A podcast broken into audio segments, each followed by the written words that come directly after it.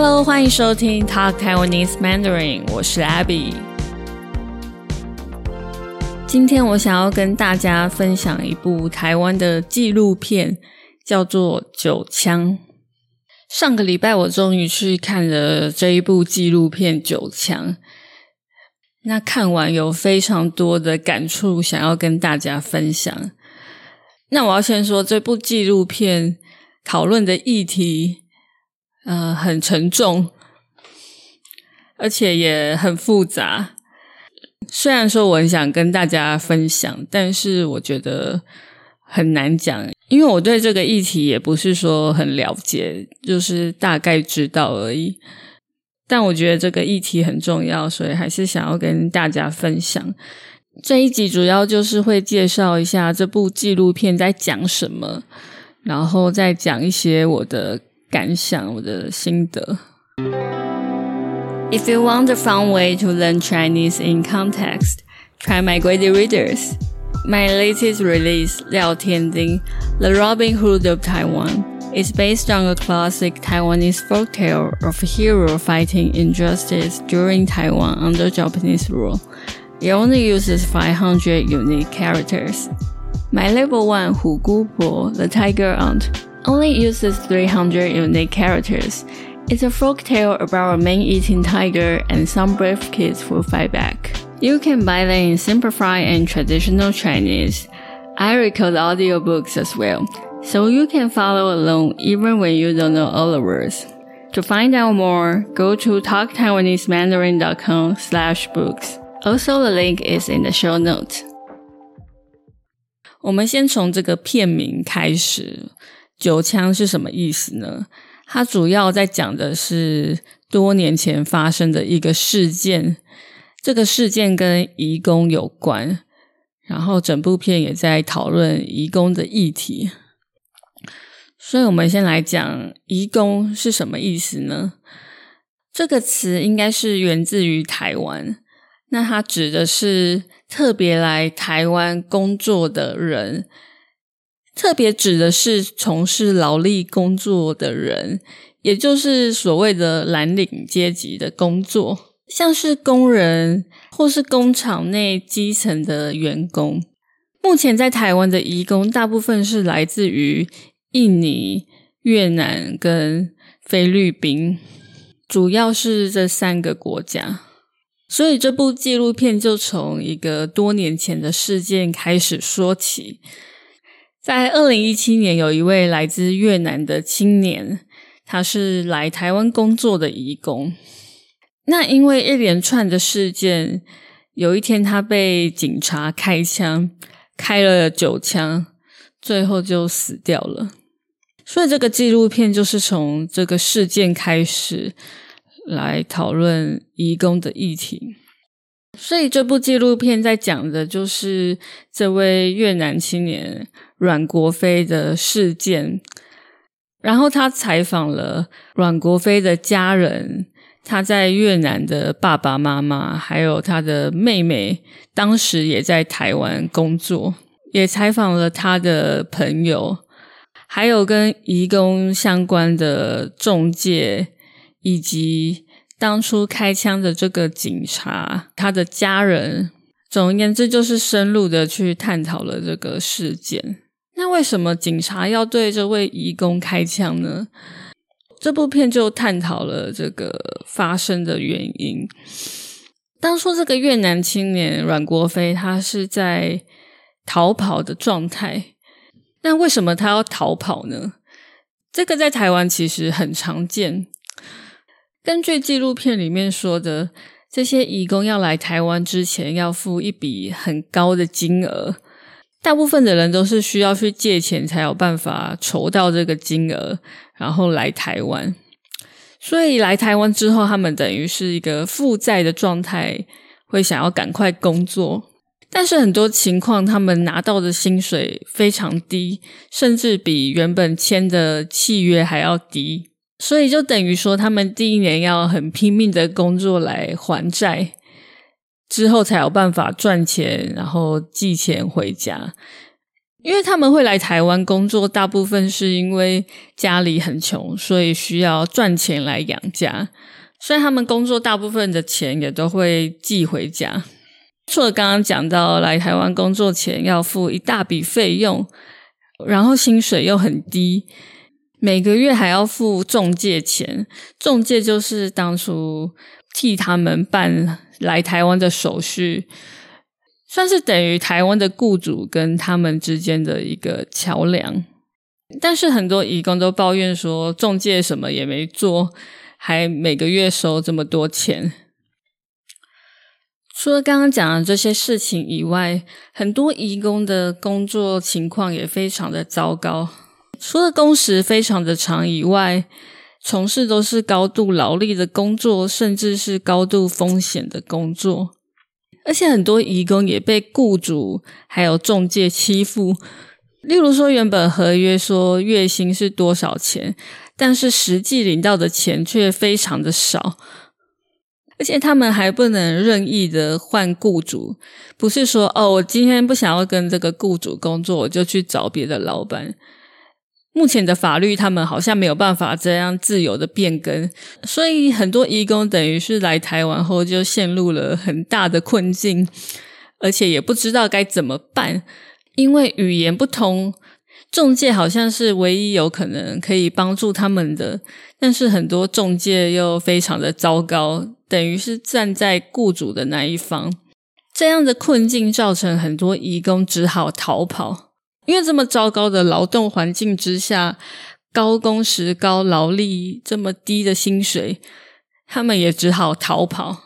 根据这个纪录片来说，他们逃跑并不是逃回自己的国家，他们还是想要留在台湾赚钱，只是受不了原本雇主的虐待。那逃跑之后该怎么办呢？因为如果移工逃跑之后，他们算是违法的拘留。如果被警察抓到，要被遣返回自己的国家，所以他们在逃走的状况之下，非常害怕遇到警察，同时又要找工作赚钱。那在违法拘留的情况下，他们找到的工作通常都是高风险的工作，例如说劳动的环境更差、更辛苦，然后又很危险。甚至是违法的工作，所以在逃离原本的雇主的情况下，他们每一天都是在高风险的情况下劳动。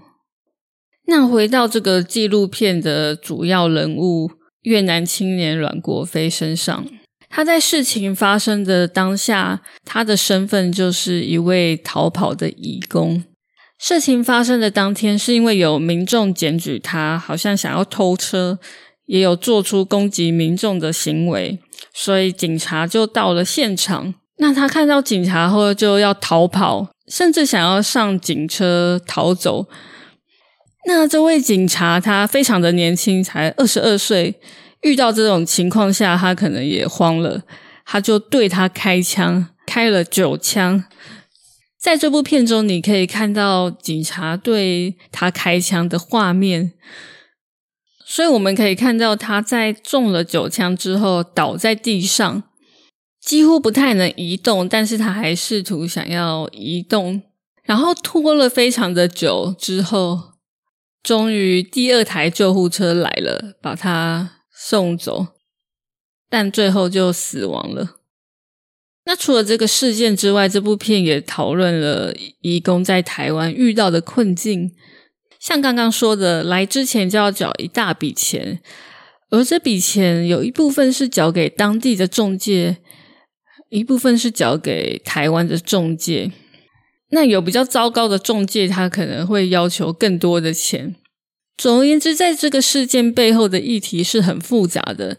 有些人看到新闻可能会觉得说：“哦，是因为他逃跑，然后他当时好像有吸毒。”总而言之，他做的事情是违法的。但我们也要想想，为什么他会逃跑？是因为这个制度对于义工实在是太糟糕了，他只好逃跑。那除了义工的立场，这部片也有讨论到警察的立场。当初开枪的这位警察，他非常的年轻，才二十二岁，可能刚当上警察不久。那基层员警所受到的训练，可能对于他在应付实际情况下是不足够的，以至于说他遇到这个事情，他一慌就开了这么多枪，然后他自己要去承担这个责任。所以这部片要讲的是，这个事情并不是那么的简单，好像。一边是加害者，一边是被害者，或一边是好人，一边是坏人。事件背后是更复杂的议题。其实某方面来说，两边都可能是受害者。好，接下来就来讲我看这部片的感想。我在看这部片的情绪其实是相当复杂的。我感到悲伤、无力、失望。愤怒，还有绝望。看完这部片之后，我好几天都在想这个事情，不管是这部片还是义工的议题，然后情绪都觉得很低落。看完的第一个感想就是觉得，哦，这个社会烂透了，或是说这个世界真是太糟糕了，很直觉的一个情绪。我对人权的议题算是很在意的。我也非常希望移工的困境可以被改善，基于人人应该都是平等的，而且他们这么辛苦的远离异乡来到台湾工作赚钱，而且他们对于台湾的社会其实是非常非常的重要的。这些基层的员工对于一个社会是不可或缺的，甚至比那些企业家有钱人都重要多了。然而，有些人对于移工的态度却非常的不友善，并不是说全部的人，是部分的人。这件事情也让人非常的愤怒。我觉得台湾其实是要非常感谢这些移工朋友们愿意来台湾工作，没有他们，社会根本不可能撑得下去。现在台湾又少子化，然后人口高龄化，等于我们是非常缺劳动人口的。这些工作如果没有人来做，那这个社会根本不可能撑得下去。如果没有人盖房子，大家有钱也买不到房子，也没有房子住。还有这些各式各样的工作都是非常的辛苦，所以我们应该要善待这些义工朋友们。目前义工相关的法律其实对义工非常的不公平，让他们在遇到很糟糕的雇主之下，只能逃跑。毕竟他们已经付了一大笔钱来台湾，他们当然想要赚钱回家。可是，在逃跑之后又是非常高的风险。在纪录片中可以看到许多逃跑中的义工，为了逃离被追捕，也发生了很多意外，或是在逃跑后去从事非常危险的工作等等。其实这部片在一开始没多久，我的眼眶就红了，然后看到最后就哭了。我现在看电影其实很少会流眼泪，但是这部片让我有很多的感触。除了刚刚讲的人权问题，还有移工遇到的困境等等，我想我也可以理解他的家人的心情。因为我的父母亲也是从事这种蓝领的工作，所以可能我对这个议题特别有感触。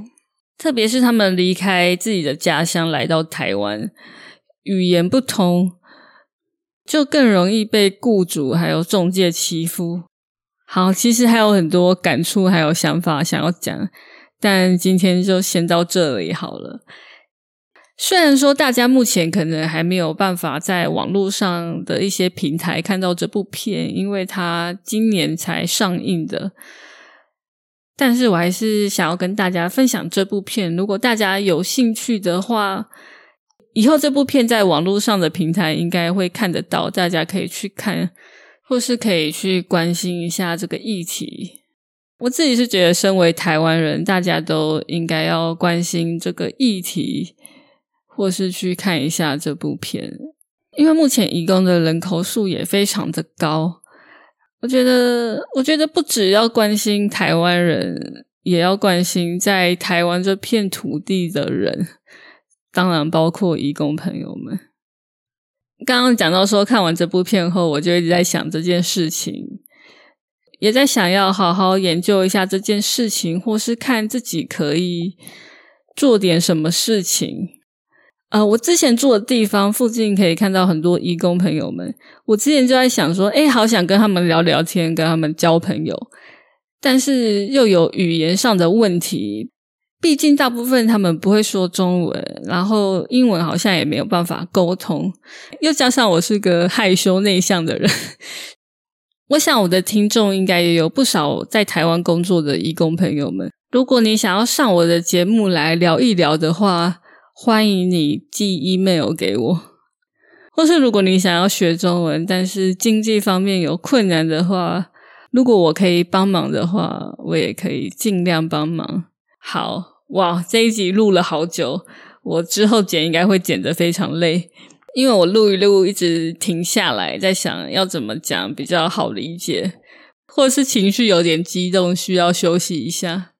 那最后，大家如果想要给我支持，继续做更多节目给大家听的话，欢迎你加入我的 Patreon，在上面可以下载到每一集的逐字稿，每一集的 transcript。或是可以到 talktaiwanesemandarin.com 上面去请我喝杯咖啡。如果你喜欢像这一集讨论比较严肃的议题的话，也欢迎你留言告诉我。做这种比较严肃的议题，其实我都会给自己很多的压力，就会担心自己讲不好还是怎么样的。但如果大家喜欢的话，可以留言给我，会让我更有动力继续做这种比较累的议题。最后，谢谢大家的收听，我们下次见喽，拜拜。